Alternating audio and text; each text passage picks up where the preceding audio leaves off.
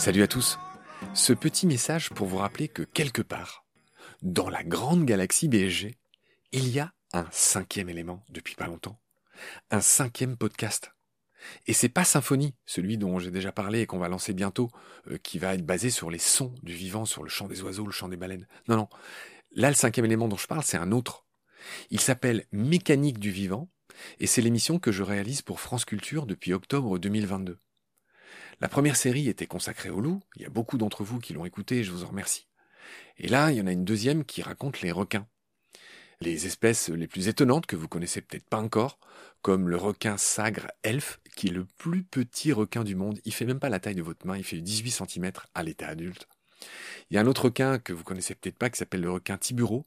C'est un tout petit requin marteau d'un mètre, un peu plus d'un mètre, dont le menu est composé à moitié d'herbes marines qu'il digère parfaitement. C'est un requin flexitarien en quelque sorte. C'est étonnant, mais ça existe. Vous ne connaissiez peut-être pas le requin chabot, euh, qui paraît qu'il y un beau petit requin qui est capable de nager entre les flaques, entre les marais, et qui est capable bah, de marcher avec ses nageoires hors de l'eau en apnée. Puis en a un autre qui est incroyable, c'est le requin lanterne ninja. Lui, il vit très profond et il brille dans le noir et on pense que c'est pour communiquer. Voilà. Je parle aussi des requins baleines, du requin pèlerin, du requin grande gueule. Il existe vraiment, il s'appelle vraiment comme ça. Et puis de tous les requins évidemment beaucoup plus connus, le grand requin blanc, le requin taupe, le mako, les tigres. On parle beaucoup des tigres. On parle des requins pointe noire, des requins zèbres. Enfin bref, vraiment, ceux qui aiment les requins, je vous recommande vraiment euh, ces épisodes.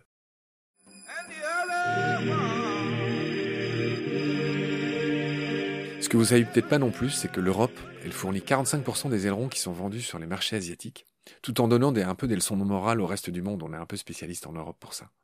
Vous savez peut-être pas non plus qu'à La Réunion, euh, vos impôts financent une flottille à hauteur de 2 millions euh, par an, 2 millions d'euros, une flottille d'extermination des grands requins, qui vise les requins bulldogs, hein, c'est vrai, qui ont fait euh, 11 morts depuis une dizaine d'années, et qui tuent beaucoup plus d'ailleurs de requins tigres, et en fait, tout ça, ça sert à acheter la paix sociale et le confort euh, bah, de surfeurs euh, récréatifs. euh, qui pensent euh, bah, pouvoir éliminer tout ce qui les gêne, alors que ce qui les gêne, bah, ça vit euh, là où ils s'amusent euh, depuis un demi-milliard d'années, en fait, et qui sont ces requins. C'est l'autre grande chose qu'on raconte dans ces épisodes, c'est qu'ils sont, quoi qu'on en pense, quoi qu'on en dise, extrêmement utiles aux environnements. Ça, personne d'entre vous ne peut en douter. Ils sont utiles pour le climat, ils sont utiles pour les herbiers marins, ils sont utiles pour les récifs, ils sont utiles pour la bonne santé de leur population de proie. Donc je vous invite à écouter ces épisodes.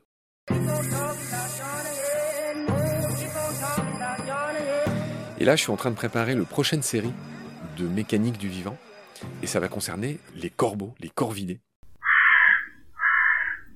Et là, il y a mille choses à dire. Je ne sais pas si vous saviez, mais il y a 10 espèces de corvidés en France. Bah, essayez de vous en souvenir en même temps que moi.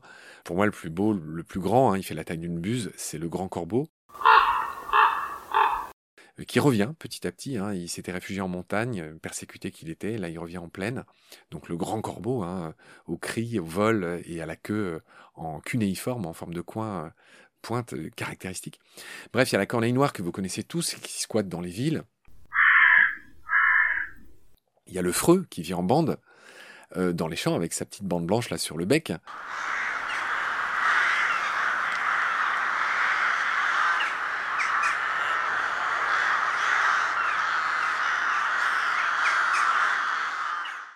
Qui est très grégaire, hein, qui vit en bande de plus de 100 individus parfois. Il y a le chouka, pareil, qui est très grégaire aussi, hein, contrairement aux deux premiers.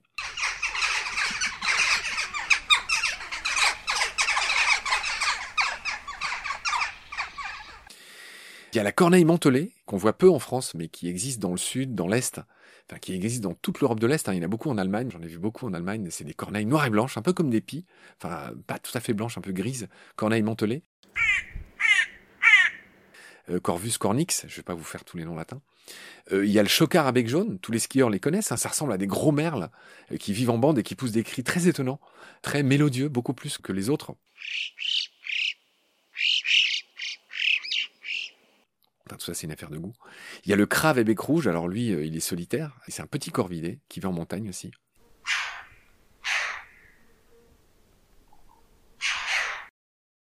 Il y a le jet des chênes, que tout le monde connaît, qui est la sentinelle de la forêt, qui, euh, qui est le, grand propagateur des forêts françaises, puisque en fait il planque des, glands partout et il en oublie parfois.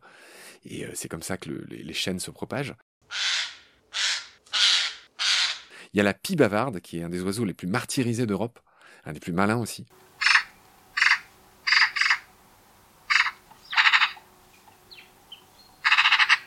Et puis le moins connu, c'est peut-être le casse-noix, qui est aussi un corvidé, le casse-noix d'Europe. Voilà.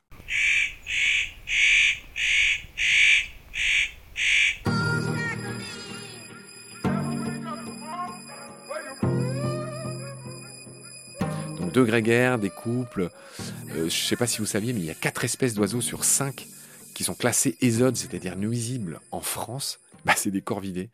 Et euh, c'est euh, la corneille, le freux, le jet et la pie. Malheureusement pour ces quatre-là, ils sont tout le temps classés dans les espèces d'ésodes. D'ailleurs, cette liste, elle est renouvelée, là, elle sera renouvelée en juillet 2023 pour trois ans fixe, c'est le tarif.